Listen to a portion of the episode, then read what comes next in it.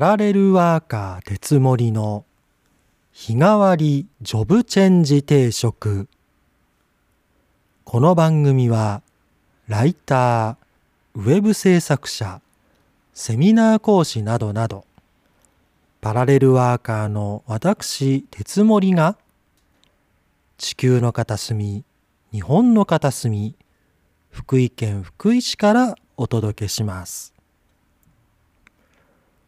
さあ、えー、今日は2022年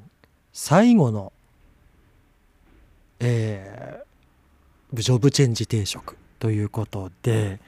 えー、8月の下旬2022年の8月下旬からまあ週1回でなんとか今日まで更新を続けてくることができました。なんとかね、えー、完走するかなと。しつつあるそんな感じですけれども。まあまあいろんなことが2022年もありました。1年間あのよくね言いますけれども年を重ねると1年があっという間に過ぎていくと。ねまあ私個人的な話で言いますともうついついこの間もうなんか昨日箱根駅伝見てたのにもう年末みたいなね、えー、そんなあの感じでございますけれども、えー、12月に入りまして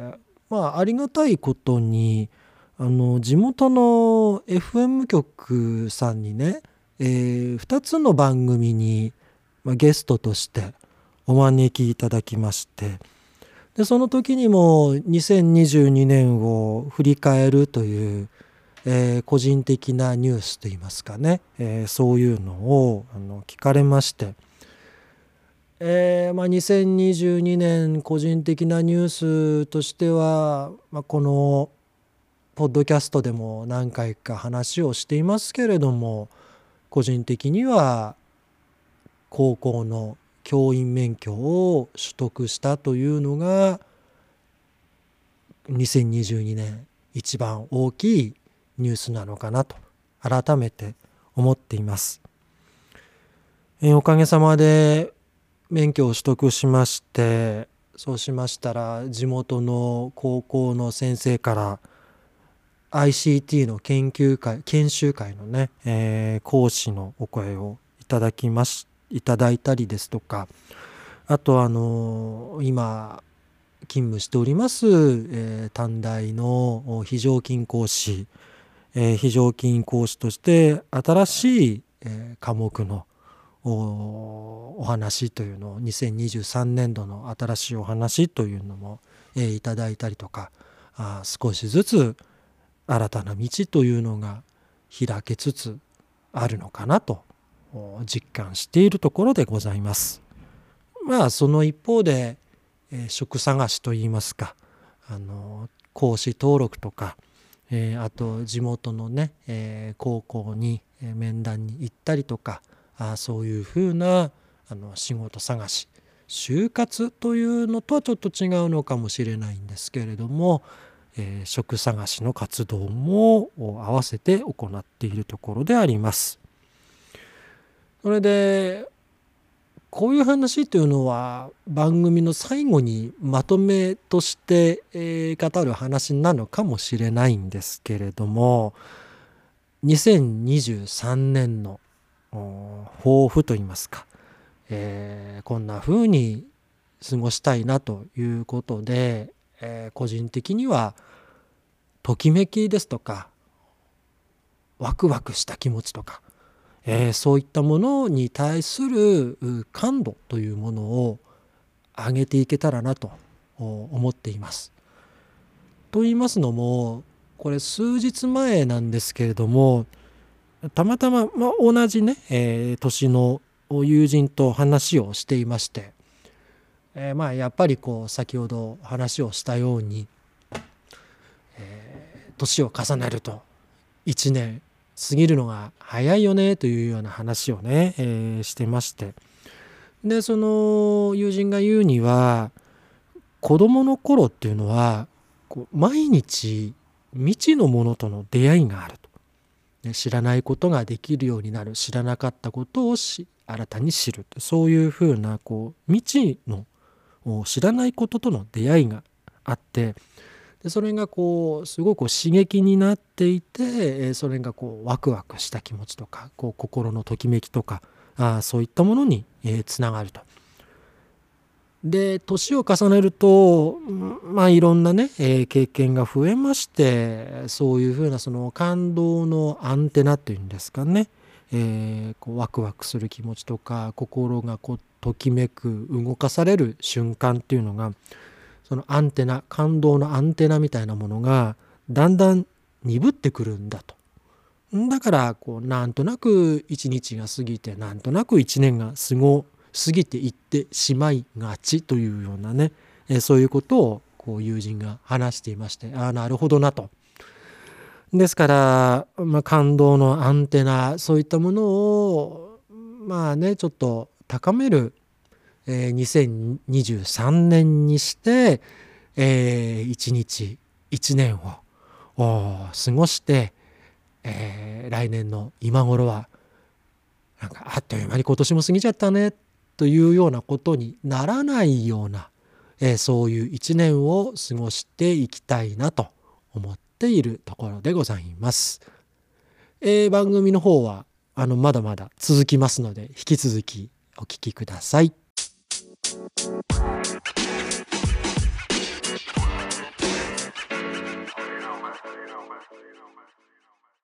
突然ですけれども皆さんソフトウェア開発と聞いてどんなイメージを持たれますでしょうか、えー、ソフトウェアねソフト開発デスクワークでパソコンの画面に向かってカタカタカタカタとキーボードを打って、えー、プログラムを組み上げていくという何かこう特別な技能特別な技、えー、技術を持った人の仕事じゃないかなと思ってらっしゃる方も多いのではないでしょうか。今回は、まあ、そういうイメージをちょっとだけ皆さんにこう変えてほしいなと思いまして、えー、ソフトウェア開発このプログラムを書かなくてもできるソフトウェア開発の話をしたいなと思います。えー、私これね何回かあのこのプログラムを書かないソフトウェア開発のマイブームといいますか、えー、年にね何回か来るんですよ。で今回もちょっと今ね今まさに来ているところなので、えー、ちょっとそれを紹介したいなと思うんですけれども、えー、このマイブームと言いますのがソフトウェアの日本語訳という作業です。えー、私が今取り組んでいるのが CMS。CMS っていうのは日本語で、え、コンテンツ管理ソフト。うん、日本語にはなってないな、完全にね。えー、いわゆるウェブサイトの中に書かれている記事、えー、ページですね、えー、そういったものをこう一元的に管理するというそういうアプリケーション。これねあの CMS コンテンツマネジメントシステムというんですけれども、え、これのの、まあ、世界的なシェアすごくシェアがある、え、ワードプレスというアプリケーションがありまして、えー、これの翻訳作業というのを今また年に何回かやってくるマイブームの今ままさに真っ只中に、えー、います今ただいまね。でこのワードプレスなんですけれども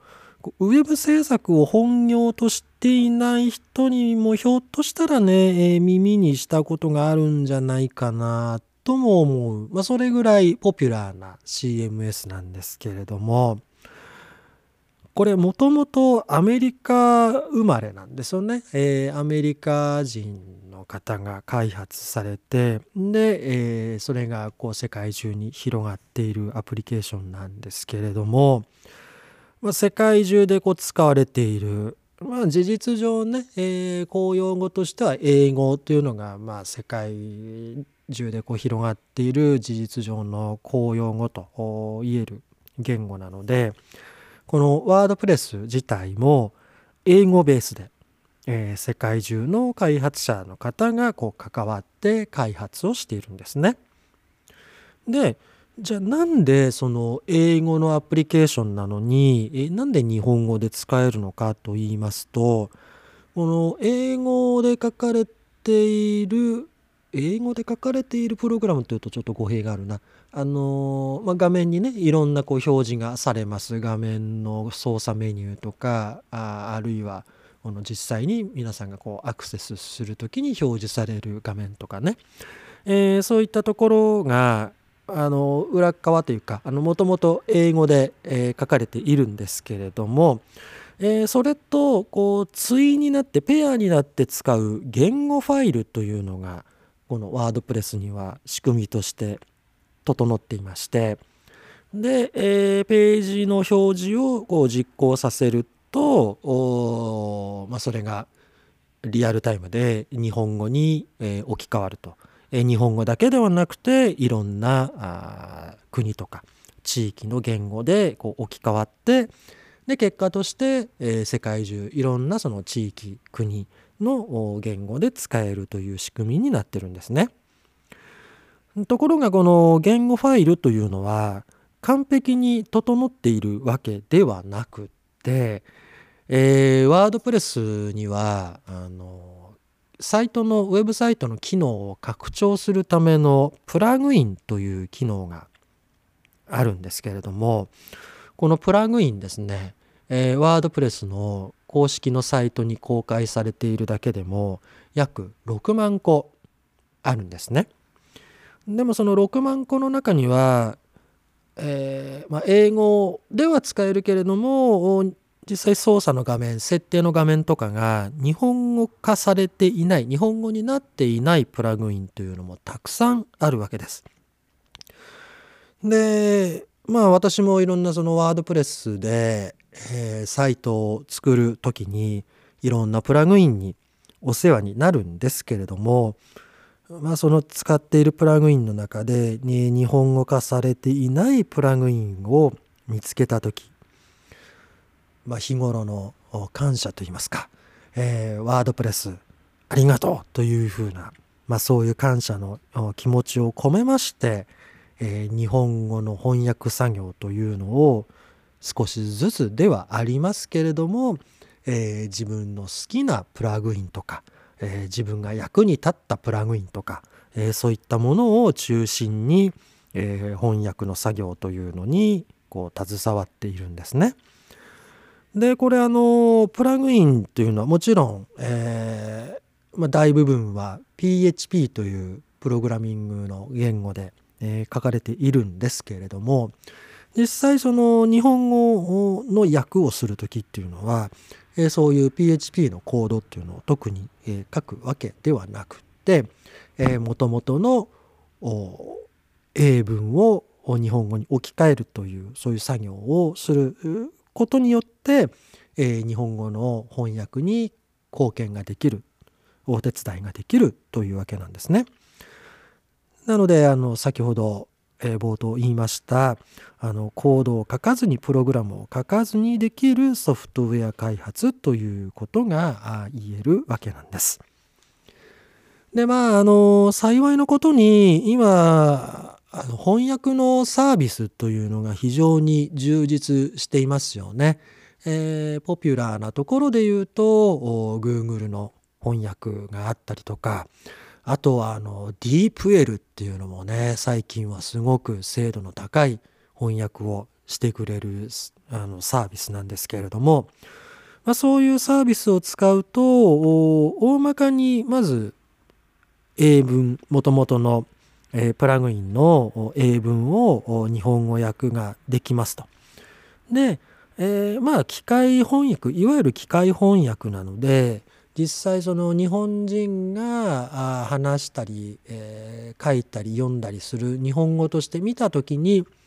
ま、ちょっと直訳めいてるというか言い回しがこなれていないところもまあまああったりするのでそこはライターとしての私のライターとしての経験を少しちょっと投入をいたしまして、えー、その機械翻訳に肉付けをしていく。そういうふうな作業を重ねながら少しずつ日本語訳を進めています。プログラミングをやったことがないという人、えー、それから全く違う仕事をしているよという人、えー、世界的に使われているアプリケーションソフトウェア、えー、この改良のお手伝いができるというのが日本語訳の作業、えー、ボランティアなんですけれども、えー、そういうふうなことができるわけですね。えー、このワードプレスの翻訳興味のある方は是非あのワードプレスの公式サイトにあります、え、ワードプレス翻訳ハンドブック、え、これ検索しますとの翻訳の、え、どういうふうにすると翻訳の作業に、え、協力ができるのかという手順が分かりますので、えー、ぜひ調べていただけたらなと思います。あの私があスタッフ、えー、共同オーガナイザーとして、えー、関わっていますあの福井県のワードプレスユーザーのコミュニティ、えー、福井ワードプレスミートアップ、えこちらの方でも、まあ、いずれ近いうち、翻訳についての勉強会ができたらなと思っています。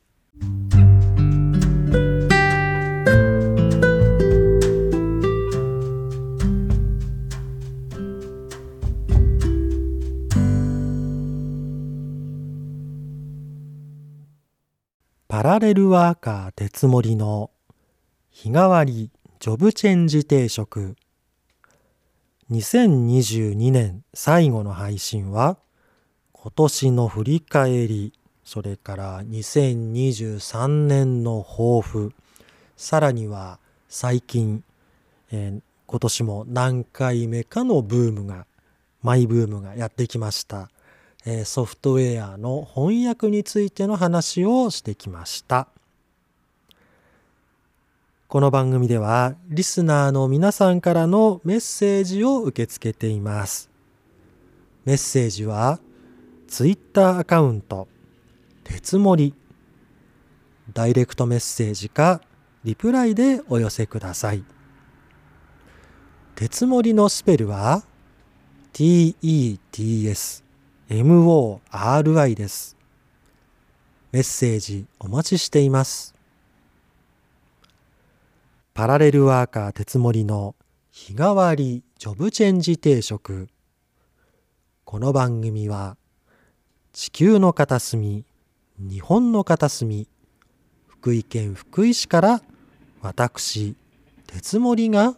お届けしました。それでは皆さん、今日も明日も良い一日をさようなら。